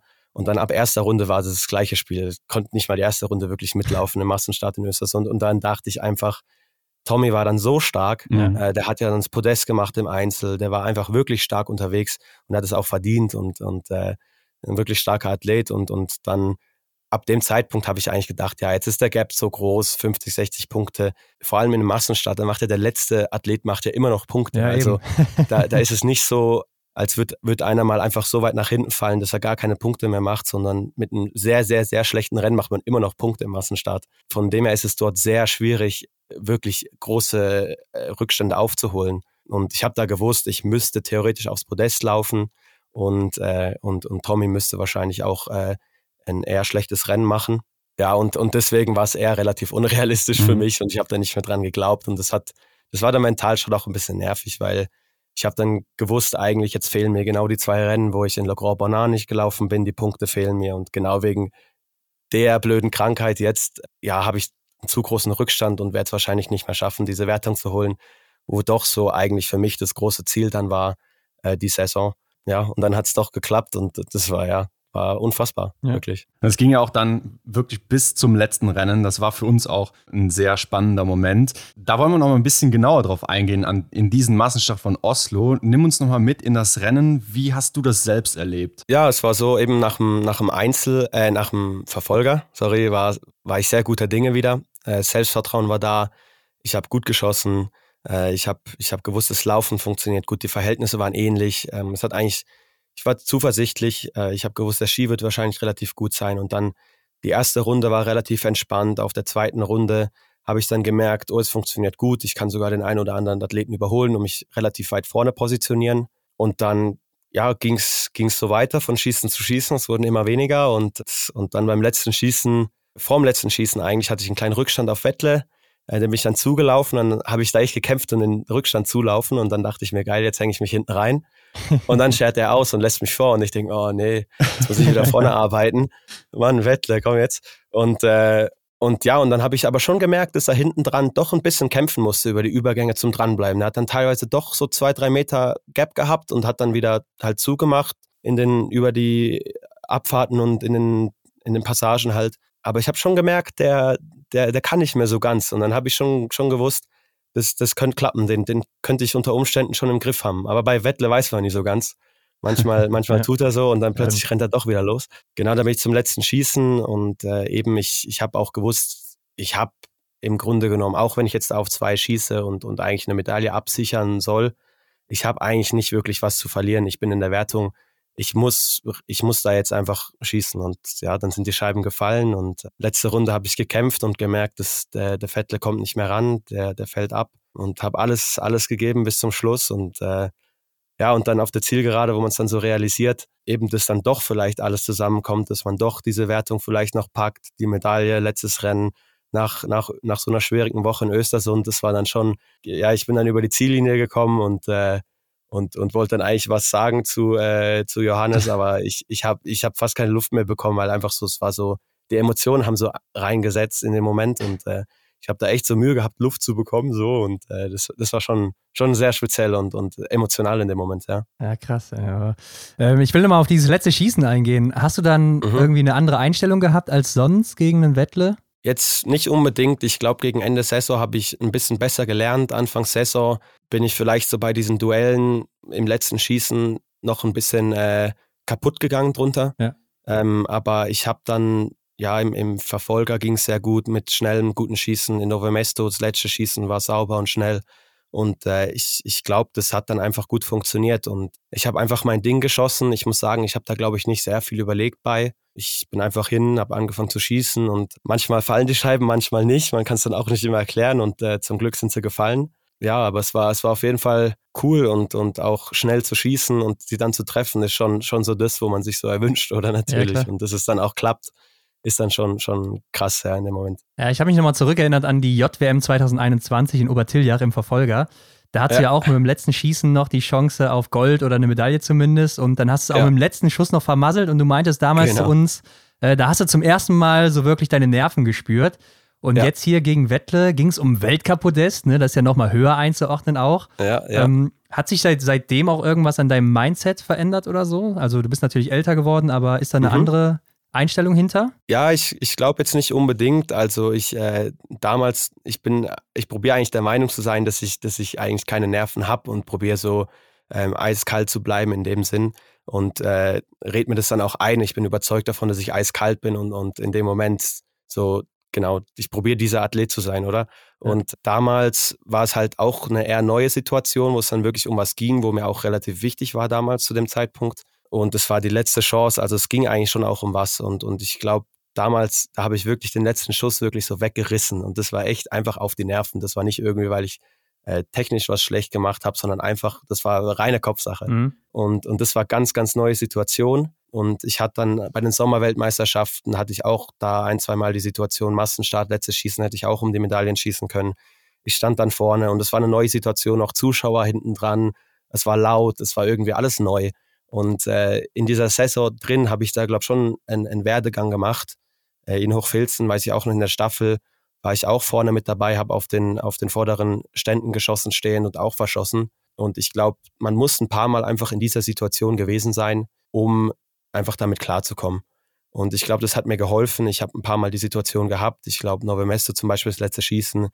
Ich bin hin und habe es dann gemacht und dann im, im Verfolger habe ich es auch wieder gemacht. Und ich glaube, wenn man ein paar Mal in der Situation war und es erfolgreich gelöst hat, dann, dann geht man irgendwie ruhiger hin oder man fängt an, weniger zu überlegen und, und äh, in dem Moment hat es einfach geklappt. Ich glaube, man kann noch so ein guter Athlet sein. Es gibt dann immer wieder Wettkämpfe, wo einen das ganze Konzept verlässt und man dann plötzlich doch dasteht mit schlottrigen Knien oder so. Ich meine, der Roman war auch schon ganz, ganz oft in der Situation, in den Antholz beim letzten Schießen in der Staffel hat man trotzdem gesehen, wie alles zittert, oder? Ja, ja, ich glaube, es gibt es dann trotzdem ab und zu. Das gibt es bei den allerbesten Athleten auch. Auch in Johannes hat auch schon drei Strafrunden geschossen im letzten Schießen oder sogar vier, äh, obwohl er eigentlich das schon x tausendmal souverän gelöst hat. So. Ja. ja, der hatte auch mal geschrieben, dass er ähm, irgendwie immer denkt, äh, I'm a Boss oder sowas im Kopf dann, ne, wenn ja. er halt da zum Schießen ja. kommt. Hast du auch sowas, woran du dann denkst? Ja, also konkret, wenn ich zum Schießen komme, nicht, aber äh, eben wie ich vorhin gesagt habe, so ich probiere, man, man probiert sich einzureden, so, dass man, wenn man jetzt hingeht in Duell, dann, dann bin ich der Eiskalte. Ich bin der, mhm. wo, wo eiskalt dasteht und keine Nerven verspürt und ich spule das Ding runter und mache das eiskalt. Und, und mit dem Mindset gehe ich dann eigentlich hin ähm, eben, ob es dann, ob es dann, manchmal klappt es dann halt nicht so oder manchmal ist man dann trotzdem nicht eiskalt, aber man probiert einfach eben ein, ein Boss zu sein in dem Moment, I'm a Boss, ja. so ich mache das und, und äh, ich bin der Eiskalte in dem Duell und nicht, und nicht der andere so. Ja, ja verstanden, verstanden. Äh, aber es war sicher auch irgendwie so eine kleine Retourkutsche noch an Wettle, oder? Also wegen dem Einzel, wegen der Einzelwertung. ja, vielleicht auf jeden Fall. Er hat ja dann trotzdem die Massenstartwertung noch gewonnen, also ich glaube, der war da ganz zufrieden. Ja, äh, aber ähm, ja, ein bisschen vielleicht. Ja. Ja. Du hast ja auch schon von einem tollen Zieleinlauf erzählt, äh, wo du ja auch schon die Emotionen irgendwie rausgelassen hast. Fällst dem Sieger Johannes Tingesbö in die Arme. Irgendwie so ja. sah es ja aus, oder so, so war es auch. Und ja, jetzt hast du gesagt, du konntest ihm gar nichts sagen, aber was hättest du ihm denn gerne sagen wollen? ja, das weiß ich, das weiß ich jetzt im Nachhinein gar nicht mehr. Ich muss sagen, Johannes hat so gegen Ende der Saison so, so eine, schon so ein bisschen eine Rolle bei mir auch eingenommen, weil äh, er hat sich schon auch so ein bisschen um mich gekümmert in der Kabine, manchmal nach dem Wettkampf mhm. oder nach dem Sprint. Hat er, hat er mir auch Mut zugeredet und, und äh, eben gesagt, ja, das braucht ein paar Jahre als junger Athlet, wenn man zum ersten Mal in der Wertung um was kämpft, um jeden Punkt. Das ist so viel belastender, äh, dass ich mir keinen Kopf machen soll. Das geht, das geht, wird auch noch ein paar Jahre gehen, bis man dieser Belastung standhält und die Energie hat dafür und so. Und äh, deswegen war schon, war schon eher so auch so ein bisschen eine Vertrauensperson für mich. Vielleicht so bei der internationalen Konkurrenz. Äh, jemand, wo, wo ich doch so das Gefühl habe, er kümmert mich, sich ein bisschen um mich, eher so als, äh, als ja der größte Biathlet aller Zeiten für mich und, und äh, einfach, ja, dann, wenn ein junger Athlet kommt und der, und der kümmert sich ein bisschen drum, ist es, ist es schon so ein Privileg und was Schönes und, und deswegen äh, habe ich ja auch schön umarmt im Ziel, weil er doch so eine Vertrauensperson für mich ist und ich weiß, er freut sich auch, wenn, wenn ich ein gutes Rennen mache. So, ja. ja. ja sehr cool. schön. Und mit dem zweiten Platz war ja dann auch die U25-Wertung deine. Ähm, wusstest du direkt, dass es dann hier noch gereicht hat nach dem Massenstart? Äh, nicht wirklich. Also, äh, also dann schon ziemlich schnell im Ziel, haben wir dann schon ein paar gesagt, aber man will es halt nicht zu früh glauben, weil mhm. sonst freut man sich dann und dann reicht es ja. doch nicht, wer weiß. Ja. Ähm, und das ist dann immer sehr, sehr blöd, wenn man dann irgendwie doch noch enttäuscht ist, obwohl man Zweiter geworden ist. Deswegen habe ich es mal nicht zu früh geglaubt, aber ja, Tommy meinte sowieso direkt, ja, das war's und so. Ähm, aber er war da eh sehr, sehr frustriert im Ziel natürlich. Aber ja, relativ schnell dann haben wir dann schon die Betreuer, Staff und, und mehrere Leute zugesichert, dass es ja, dass die Wertung dann doch gereicht hat. Und ja, eben, das war dann schon krass, ja. Krasses Gefühl. Alles auf einmal, so im letzten Rennen, wenn man eigentlich die Hoffnung schon auf, aufgegeben hat, so ein bisschen oder nicht mehr wirklich dran geglaubt hat, dass es dann doch noch alles zusammenkommt und, und doch noch klappt so, ja. Und Tommy hat es auch gut weggesteckt? Ja, Tommy, Tommy ist äh, sehr emotional auf jeden Fall. Also wir, ähm, aber wir verstehen uns so super. Äh, ich erzähle immer gerne die Geschichte. Ich kann mich erinnern, ich, ich hoffe, irgendwann taucht da mal ein Bild von auf. Das allererste Rennen, wo wir gegeneinander gelaufen sind, war ein Alpencup in Bormio. Mhm. Äh, und wir haben beide, glaube ich, einen Fehler geschossen.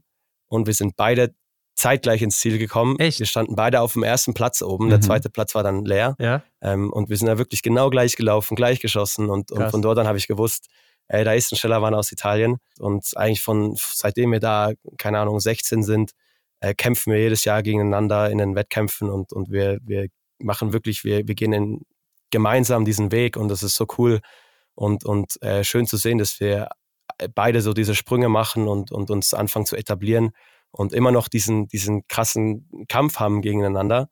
Ähm, obwohl es ja eigentlich genug andere Konkurrenten gibt, gegen die man kämpfen kann, ist es trotzdem noch so ein enger Fight zwischen uns, schon seit immer.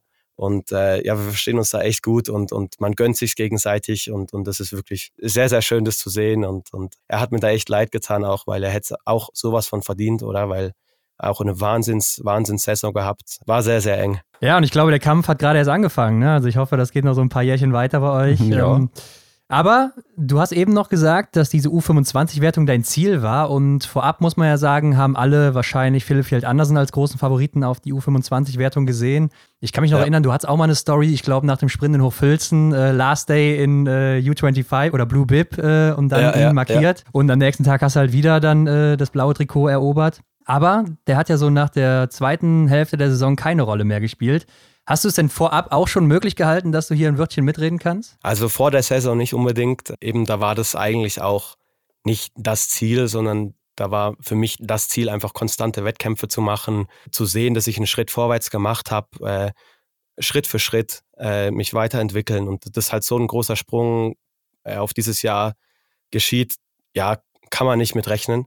Und dann, weil es halt so gut angefangen hat und man dieses blaue Trikot hat, äh, denkt man dann am Anfang, habe ich schon so gedacht, ja, das wäre schon ein, ein, cooles Ziel.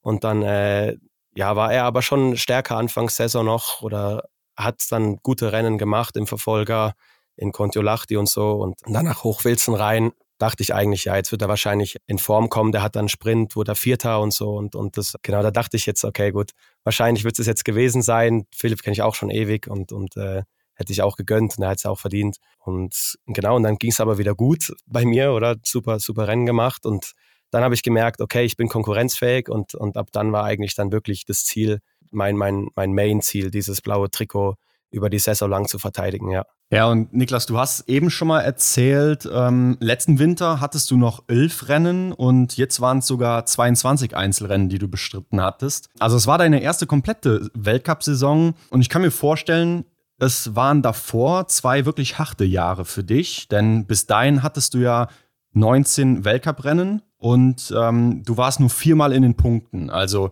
hast die Top, Top 40 erreicht. Was glaubst du, welche Auswirkungen hatten diese zwei Jahre auf dich? Ich denke, die letzten zwei Jahre waren äh, jetzt relativ schwierig. Auch vormäßig war, es nie so richtig, richtig spitze. Es gab einzelne Wochen, wo es ganz gut war. Und äh, für die Wochen, glaube ich, war für das Alter die Leistung auch ganz okay oder so auf dem Weg, wo ich eigentlich sein wollte. Aber es war dann halt so, dass es doch sehr unkonstant war und die meisten Rennen einfach wirklich schlecht waren in dem Sinn oder nicht dort, wo ich sein wollte. Und da fragt man sich dann halt schon so, boah, es ist so ein großer Gap und, mhm. und wie, ja, wie, wie sollen das klappen und so. Mhm. Das ist schon echt noch eine große Lücke, wo man zu schließen hat. Und das war schon nicht einfach, aber, aber eben diese einzelnen Wochen dann, wo es dann doch gut lief, da ist man dann schon sehr zuversichtlich und merkt dann eigentlich, ja, so, so schlimm ist es dann doch eigentlich gar nicht. Man kann ja doch irgendwo ein bisschen mitlaufen bei, bei gewissen Athleten ähm, und man fühlt sich dann doch nicht mehr so krass fehl am Platz, weil ja, die letzten zwei Jahre habe ich mich dann schon ab und zu mal so ein bisschen fehl am Platz gefühlt mhm. und gedacht, was mache ich hier eigentlich? Ich sollte wieder in IBU Cup gehen und mich dort entwickeln eigentlich. Aber ja, man hat dann doch diese ganze Erfahrung gesammelt und, und äh, eben diese einzelnen Wochen geben einen dann eigentlich Zuversicht. Ja, am Ende ändert es am Training nicht, ob man gut oder schlecht ist. Man, man probiert immer das Optimum zu trainieren, um sich weiterzuentwickeln. Von dem her, genau, muss man immer emotionslos und professionell bleiben. Ob die Wettkämpfe jetzt gut gelaufen sind oder schlecht gelaufen sind, muss man, muss man gucken, dass man über den Sommer einfach das Optimum trainiert und auch jetzt nach so einem Jahr nicht, nicht schon zu arg aufs nächste Jahr guckt und, und sich zu hohe Ziele setzt und zu euphorisch in den Sommer reingeht, weil dann läuft man auch Gefahr, dass man es vielleicht übertreibt und so, sondern man muss einfach äh, humble bleiben, am Boden bleiben und, und dann dieses Trainingsprogramm gut abspulen und äh, ja, ich glaube, die Entwicklung dann dieses Jahr hat sich viel bei uns im Team geändert. Es war ein sehr, sehr guter Sommer. Das hat, glaube ich, schon gut gegriffen, diese Saison. Und ich hoffe, dass die Jahre auch ja, weiterhin noch Fortschritte geben wird. Ja. Ja, genau das haben wir uns gefragt, ne? ob du da auch gedacht hast, so komme ich da überhaupt mal hin, wo die alle sind, die starken Leute. Ähm, aber hat das nie deiner Motivation mal geschadet oder so? Ja, es war dann schon so. Also was, was immer gut war, ich war äh, immer mit, mit Sebastian oder mit Sebi auch unterwegs. Ja. Ähm, und um den ging es halt relativ ähnlich. Das heißt, wir haben da beide so ein bisschen unser Ding gehabt, aber es war dann auch so, äh, die älteren Athleten, also der Jeremy Finello und so, der hat dann auch immer gesagt, macht Jungs, macht euch keinen Kopf, das ging uns am Anfang genau auch so. Ja. Und, äh, und, und das gehört dazu und das ist ein Teil davon, äh, vor allem wenn man halt schon so jung geht, in, in einem Land eben wie der Schweiz, wir haben nicht so viele Athleten und da ist man dann halt mal relativ schnell im Weltcup und wird da eingesetzt, äh, obwohl man vielleicht noch nicht ganz ready ist für das. Und dem muss man sich halt bewusst sein und das realistisch sehen. Und äh, es ist doch nochmal ein Unterschied, eben äh, vom IBU Cup dann den Weltcup hoch und IBU Cup bin ich ja auch nicht wirklich lang gelaufen. Ich bin mehr oder weniger eigentlich fast direkt vom Junior Cup in Weltcup hoch. Ja. Ähm, und das ist halt ein großer Schritt äh, und was anderes. Und genau, da muss man professionell bleiben und nicht probieren, zu emotional zu werden. Aber man, man fragt sich dann stellenweise halt schon, ja, was man hier überhaupt macht eigentlich, ob, ob das Sinn hat, ja. Ja, aber heute, weißt du, ne, es hat sich ausgezahlt, äh, du bist ja jetzt auch achtmal fehlerfrei geblieben diesen Winter, was du vorher ja noch nie geschafft hattest im Weltcup und das mit einer Trefferquote von 93,33 Prozent. Und ich weiß ja. nicht, ob du das weißt, aber das ist die zweitbeste Trefferquote aller Zeiten im Weltcup, ne, zusammen mit Simon Eder, der hat das Oha. auch mal geschafft. Ja, ähm, ja. Woher kommt denn dieses gute Schießen bei dir und auch bei Sebastian Stall, das ist ja auch ein guter Schütze, ne? Also die Schweiz macht irgendwas richtig da. Ja, ja, wir haben äh, einfach, wir trainieren am besten ja. im Schießen. genau. Und, äh, genau. Nee, es ist, äh, ich glaube, das Schießen hat schon immer relativ gut geklappt. Also bei uns zwei sowieso. Ähm, wir waren schon immer sehr gute Schützen. Äh, ich glaube, wir bringen da einfach äh, irgendwelche Fähigkeiten mit oder die Skills, was zum Schießen braucht, eine ruhige Hand, keine Ahnung. Mhm. Und vor zwei Jahren im Junior Cup kann ich mich auch erinnern, da, da hatte ich eine Saison, da bin ich jeden Sprint fehlerfrei geblieben. Ich habe nie einen Fehler geschossen im Sprint. Und, und äh, genau, da haben schon alle immer Witze drüber gemacht, über Schießen, so, weil, ja, hast heute schon wieder null geschossen und so. Mhm. so. So wie die Jungs jetzt im Weltcup dieses Jahr vielleicht ein paar Jokes gemacht haben und du wieder null. Mhm. Und so, ja. Aber ähm, die letzten zwei Jahre, wie ich am Anfang schon gesagt habe, fängt man dann vielleicht an, man will im Laufen mehr machen, weil man irgendwie das Gefühl hat, im Laufen kommt man nicht mit. Im Schießen weiß ich eigentlich, ich könnte schon, aber man fokussiert sich dann aufs Laufen und rennt dann wie blöd, will dann vielleicht noch ein bisschen schneller in den Schießstand rein und, und dann kommen die Fehler, wenn man einfach nicht bei der Sache ist. Und ich glaube, dieses Jahr habe ich es wieder geschafft, meinem Konzept treu zu bleiben, mein Ding zu machen.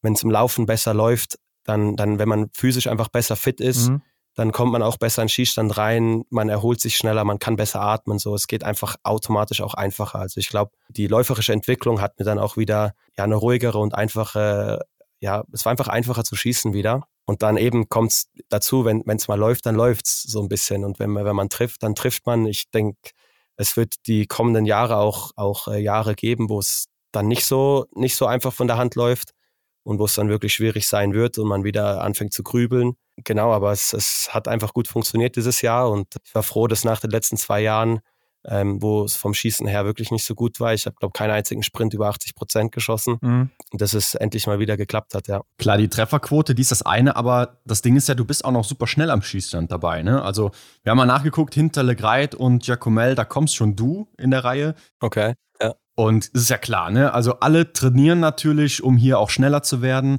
Aber was Ja. glaubst du, macht dich hier so schnell? Ich denke mal, spezifisch jetzt zwischen den Schüssen bin ich gar nicht so schnell.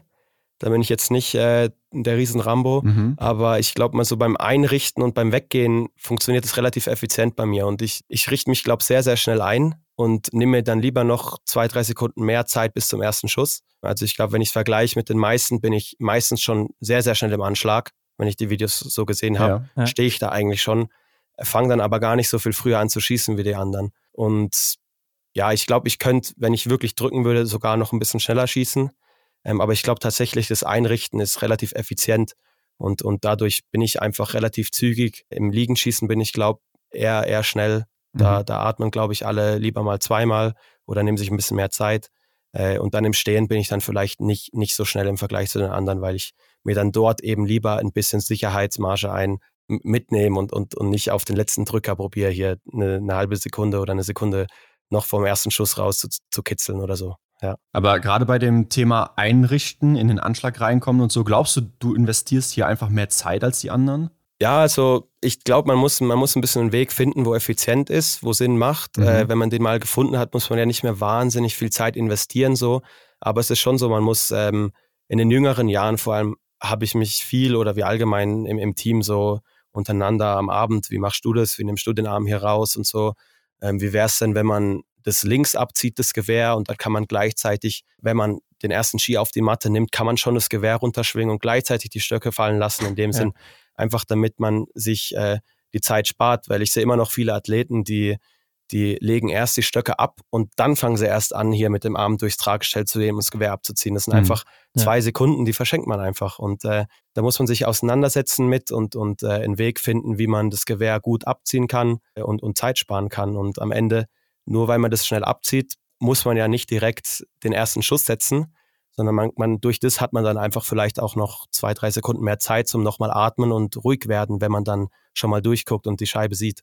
Also es ist schon, ja, ich glaube, so eine Sache, mit der man sich beschäftigt und ich glaube vor allem die jungen Athleten, wenn man im EBU, Cup- im EBU Cup guckt, auch äh, bei den jüngeren Norwegern und so, ähm, ich glaube, die beschäftigen sich viel damit auch, weil doch das Schießen immer in eine schnellere Richtung geht, es wird immer, immer schneller und man setzt die Gegner halt einfach auch unter Druck. Es ist schon, es ist schon wertvoll, wenn man das gut kann und, und dann einen effizienten Weg gefunden hat, ja. Mm, Ja, ich denke mal, den Martin Öldal wirst du dir auch schon mal angeguckt haben, oder? Ja, ja, zum Beispiel, ich glaube, er, er fasst am Diopter eigentlich und schwingt auch hinten rum, oder? Ja, so und, über und den, unter dem linken direkt Arm rum oder so und ist dann direkt im Anschlag drin. Genau, genau. Und dann macht er irgendwie mit der linken Hand so oben rum das Magazin rein und so. Ja.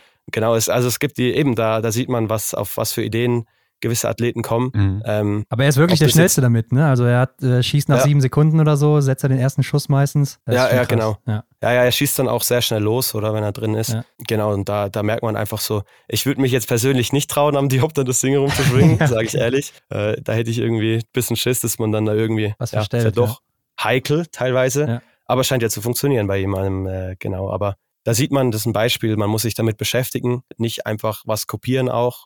Entweder kopiert man das, wo die Schnellsten machen, eben jetzt in dem Fall vielleicht äh, der Uldal, kopiert man das oder man guckt und, und schaut, ob man selber noch irgendeinen ausgefalleneren Weg findet, so wie er das jetzt halt gemacht hat in dem Sinn, ja. Und dann immer weiter üben, üben, üben, oder wie ist das? Genau, üben, üben, üben, weil ja die Waffe soll ja dann auch nicht irgendwie krumm und bucklig vom Rücken kommen, sonst, äh, sonst stehen dann hinten die Offiziellen und die, die Ja. reklamieren dann. Deswegen muss man das üben, dass auch das Magazin zack, zack reingeht und so. Das, das macht man, das macht man ja x tausendmal und das ist einfach eine Übungssache. Ich sage immer, ähm, ich finde, es gibt keine Ausrede auch für neue Schützen.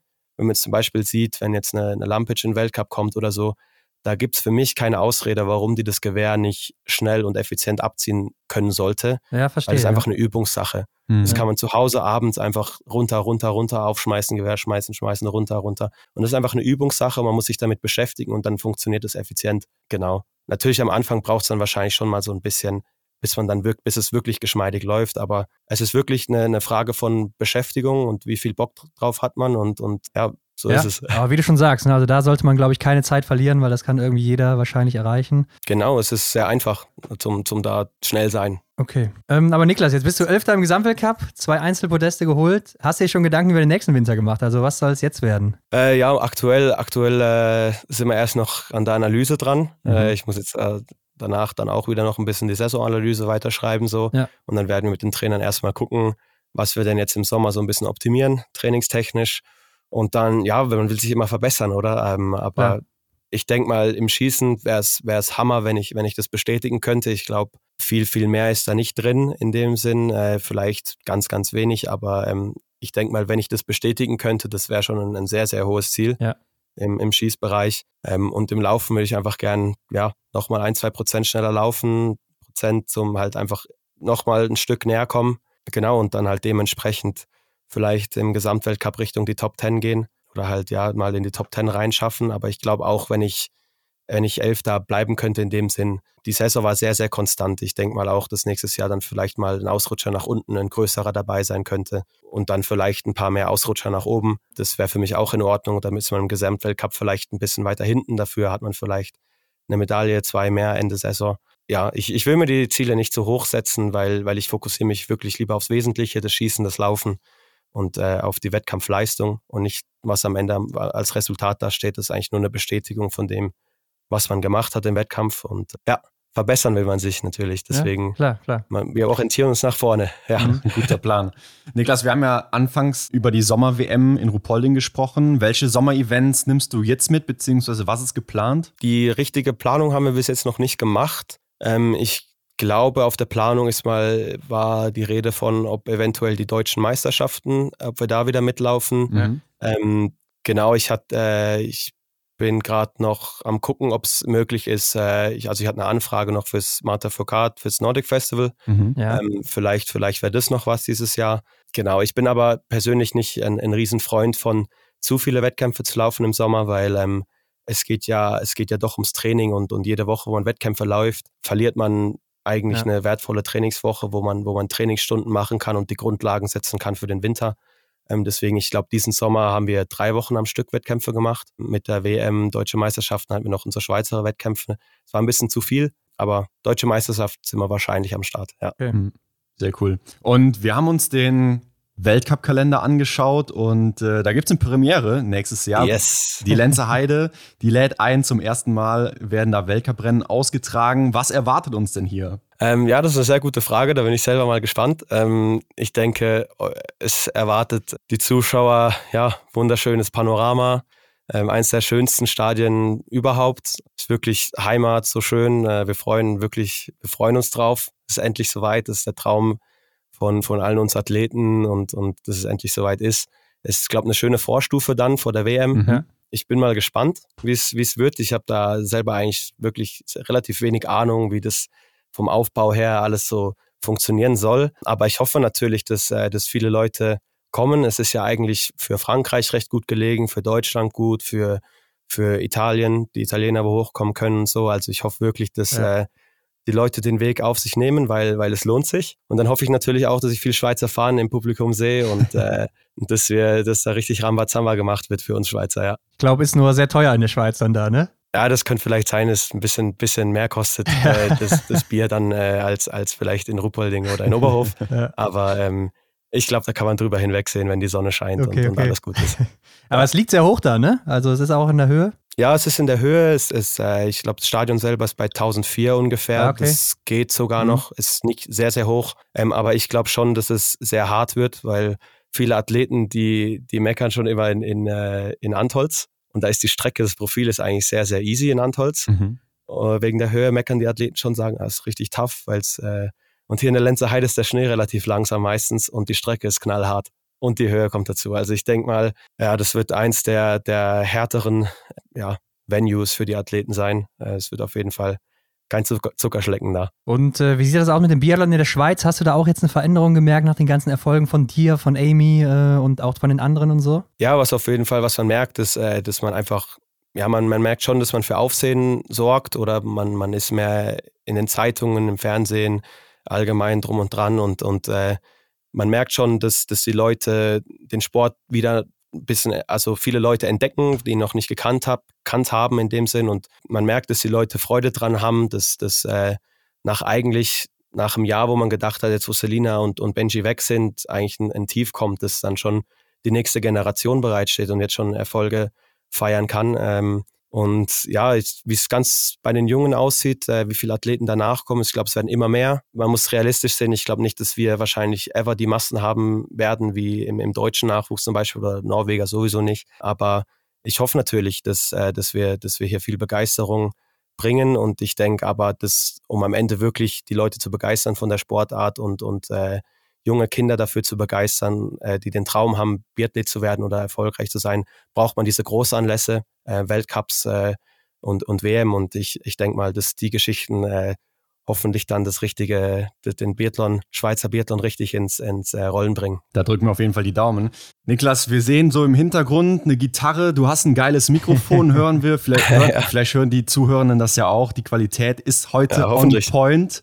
Und es wird wahrscheinlich auch jedem ein Name sein, ähm, dass du Musik machst, ne? Was gibt's da Neues? Kommt da was? Hast du irgendwas in der Pipeline? Wie sieht's da aus? Wir haben tatsächlich äh, nichts in der Pipeline, wo wir, wo wir rausbringen können. Wir haben äh, die letzten paar Wochen schon ein, zwei Mal oder zwei Lieder gemacht mit, mit ein paar Teamkollegen. Aber da haben wir uns wirklich äh, gar nicht zusammengerissen und, und da haben wir wirklich nur, nur Müll zusammen produziert, aber mhm. einfach, einfach aus lustig. Aber mal schauen, ob, ob äh, demnächst äh, was, was Ernsteres oder was Richtiges kommt, wo dann vielleicht wieder für die, für die breite Masse ist. Aber genau, jetzt bin ich erstmal in den Ferien, erhole mich und, äh, und dann, wenn ich zurückkomme, wenn ich Zeit habe, Energie habe, dann, dann nehme ich gern wieder was auf, weil äh, genau, ich hocke gerade hier in meinem Musikzimmer eigentlich. Ja. Und, äh, da habe ich schon wieder Lust zum, zum ein bisschen äh, Musik machen, ja. Äh, wir haben auch gesehen, du hast ja eine Doku gedreht, ne? Fürs SRF auch und die lief ja, da und ich habe gesehen, ja. die lief auch ganz gut, ne? Also man kann die Zuschauerzahlen da öffentlich einsehen beim SRF, also ja, okay. ganz gut angekommen. Äh, wie kam es denn dazu? Ja, das ist äh, so, eine, so eine witzige Geschichte eigentlich. Das ist ein Kindheitsfreund von mir. Der hat sein Studium hingeschmissen, weil er gemerkt hat, er will eigentlich doch in die, in die Filmindustrie reingehen, filmen. Ähm, sein, sein größter Traum ist eigentlich immer so Dokus zu filmen. Und dann war es für ihn halt auch wichtig, irgendwo ein Portfolio aufzubauen. Mhm. In dem Sinn, du brauchst halt Referenzen als, als Filmer. Ja. Ähm, und sehr, sehr guter Freund von mir. Genau, und dann hatten wir eigentlich die Idee, es war mal die Idee, einen Fanclub ein bisschen aufzubauen von ihm und, und ein paar anderen. Und dann wollte er einfach mal so ein bisschen einen kleinen Einblick geben für den Fanclub, so ein bisschen, was mache ich, äh, wer bin ich überhaupt, wie sieht der Alltag so ein bisschen aus. Und dann hat er und, und ich mich so ein bisschen reingesteigert. Ich habe immer gesagt, so, er soll das machen, ich will mich auf meinen Sport fokussieren, ich trainiere mein Ding und äh, wenn ich ihm vor der Linse durchlaufe, kann er es einfangen. Wenn nicht, ich komme nicht nochmal zurück. Äh, und genau, ich wollte ich wollte halt auch einfach nicht oder ich finde es immer so ein bisschen blöd dem Team gegenüber, wenn man dann so filmt und Kram und Zeug und dann am Ende performt man nicht Ende Jahr. Ja, dann sieht man auch dumm aus. Dann kommen alle so, ja, konzentriere dich lieber mal auf den Sport, anstatt hier nebenbei noch irgendwie das und das zu machen. Deswegen war für mich ganz klar, ich mache mein Ding und er darf mich begleiten.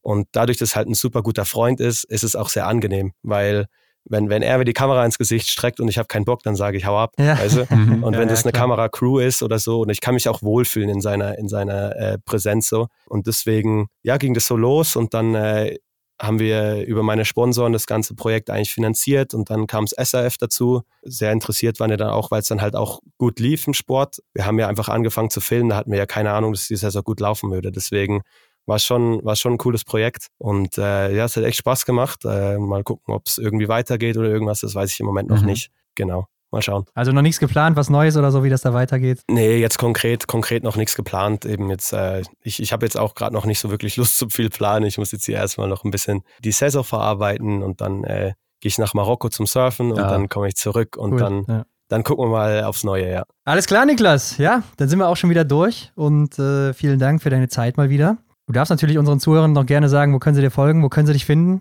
Ja, auf jeden Fall. Also folgt mir auf Instagram, äh, Niklas und Underline Hardway. Genau, ja. Oder sucht einfach Niklas Hardweg, dann, dann poppt es vielleicht auch auf. Ja. Genau, da halte ich halt ein bisschen auf dem Laufenden so, was so, was so abgeht. Und äh, sonst äh, Nick Perry auf Spotify, könnt ihr reinhören.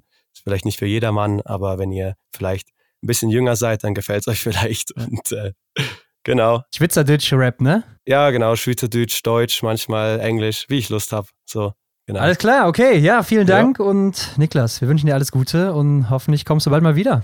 Ja, danke schön. Macht's gut. Also Henrik, bis jetzt haben wir noch nichts Negatives von der oder Positives von der Dopingprobe gehört, ne? ja, noch ist es still. Ähm, ich glaube, die Auswertung, die dauert bestimmt auch gar nicht so lange. Wäre aber auch doch mal sicher interessant hier zu besprechen, oder? Was so ein Kontrolleur eigentlich alles für Aufgaben hat. Vielleicht finden wir da mal wen. Ja, ich glaube eigentlich nur beim Pinkeln zu gucken und dass da dann äh, nicht gefuscht wird oder so. Und das war es dann auch schon wieder. Ich denke, das wird auch alles funktioniert haben, Hendrik. Also da müssen wir uns wahrscheinlich keine Sorgen machen bei ihm. Nichtsdestotrotz, es war natürlich eine Wahnsinnssaison für ihn. Also auch dann als junger Athlet auf einmal oben mitspielen zu können und auch zu merken, jo, da geht doch was nach der harten Arbeit. Und ich glaube, das ist vielleicht auch wieder so ein Zeichen, auch gerade an jüngere Athleten und Athletinnen, dass man vielleicht nicht zu früh den Kopf in den Sand stecken sollte, mhm. sondern dranbleiben sollte und sich das nach und nach dann eben auch entwickelt. Auch wenn es manchmal doch so weit weg scheint und man denkt, ja, da komme ich niemals hin. Das stimmt. Und gerade in der Weltspitze ist es natürlich eng. Ne? Also da muss man einfach dranbleiben. Und ich glaube, Niklas ist ein gutes Beispiel dafür. Ich bin gespannt, wie wir ihn nächstes Jahr wiedersehen, beziehungsweise ist ja schon dieses Jahr in der nächsten Saison. Da bin ich echt gespannt, was da so noch geht. Und da geht ja dann auch das Duell, beziehungsweise der Zweikampf, den wir jetzt gesehen haben mit Tommaso Giacomelli in die zweite Runde. Und mal sehen, wer sich da noch so anschließt. Ja, das glaube ich eben auch, dass da noch der ein oder andere dazukommen könnte. Ne? Philipp Fjeld Andersen ist auch noch nicht so alt, das darf man auch mhm. nicht vergessen. Ja, und dann vielleicht noch ein anderer junger Kerl, der da mitmischen möchte. Mich erinnert das ja auch so ein bisschen an diese Zeit von Martin Foucault, Simon Schemp oder Taje Bö, als die so angefangen hatten. Die sind ja auch so mit 21, 22, 23 dann eben so langsam hervorgekommen, hatten ihre ersten Erfolge.